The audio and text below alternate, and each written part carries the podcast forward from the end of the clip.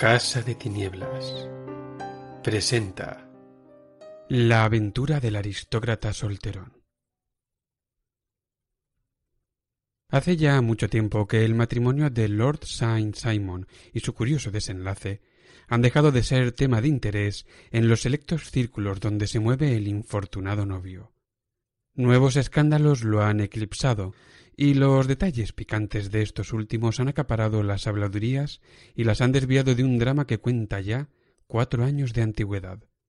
Sin embargo, como tengo razones para creer que la totalidad de los hechos no se ha revelado nunca al gran público, y dado que mi amigo Sherlock Holmes desempeñó un papel importante en el esclarecimiento del caso, considero que sus memorias no estarían completas si no incluyeran un breve esbozo de tan notable episodio.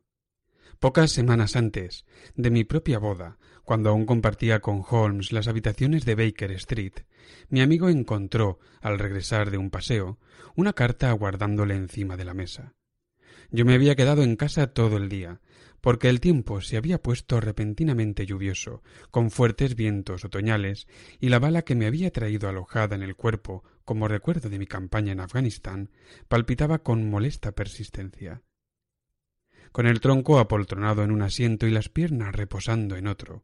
Me había rodeado de una nube de periódicos, hasta que saturado de noticias los hice a un lado y quedé postrado e inerte, contemplando el escudo y las iniciales del sobre que había encima de la mesa, y preguntándome perezosamente quién sería el aristocrático corresponsal de mi amigo. Tiene usted una carta de lo más elegante. Le comenté en cuanto entró.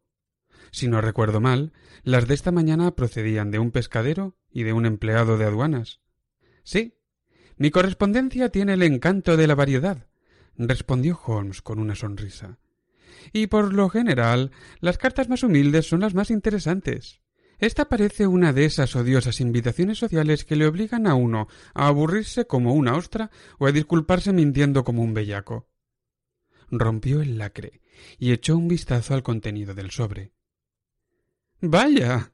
Puede que a fin de cuentas esto resulte interesante. ¿Ningún acto social, pues? No. Algo estrictamente profesional. ¿De un cliente noble? De los más nobles de Inglaterra. Amigo mío, le felicito. Le aseguro, Watson, sin la menor afección, que la categoría de un cliente me importa mucho menos que el interés que ofrece su caso. Pero es posible que esta nueva investigación no carezca de él. Ha leído usted con atención los últimos periódicos, ¿no es cierto? Eso parece. dije melancólicamente, señalando la enorme cantidad de ellos que se amontonaban en un rincón. No tenía otra cosa mejor que hacer. Es una suerte, porque quizá pueda ponerme a mí al corriente. Yo solo leo los sucesos y los anuncios de personas desaparecidas. Estos últimos son siempre instructivos, pero si usted ha seguido de cerca los recientes acontecimientos, habrá leído algo acerca de Lord Saint Simon y su boda. Oh, sí, con el mayor interés. Estupendo. La carta que tengo entre las manos es de él. Se la voy a leer, y usted a cambio revisará esos periódicos y me enseñará lo que guarda relación con el asunto. He aquí lo que dice la carta. Estimado señor Sherlock Holmes, Lord Backwater me ha asegurado que puedo confiar plenamente en su juicio y en su discreción. Por lo tanto, he decidido visitarle y recabar su opinión respecto al penosísimo suceso acaecido en mi boda. El señor Lestrade, de Scotland Yard, se encuentra ya trabajando en el caso, pero me asegura que no hay inconveniente ninguno en que usted colabore, e incluso cree que dicha colaboración puede resultar de alguna ayuda. Pasaré por su casa a las cuatro de la tarde y le agradecería que aplazase cualquier otro compromiso que pudiera tener a esta misma hora, ya que el asunto es de trascendental importancia. Su afectísimo Saint Simon. Fue escrita en Grosvenor Mansions, con pluma de ave, y el noble señor ha tenido la desgracia de mancharse de tinta la parte exterior del meñique derecho, comentó Holmes, volviendo a doblar la carta. Dice a las cuatro, y ahora son las tres. Le tendremos aquí dentro de una hora.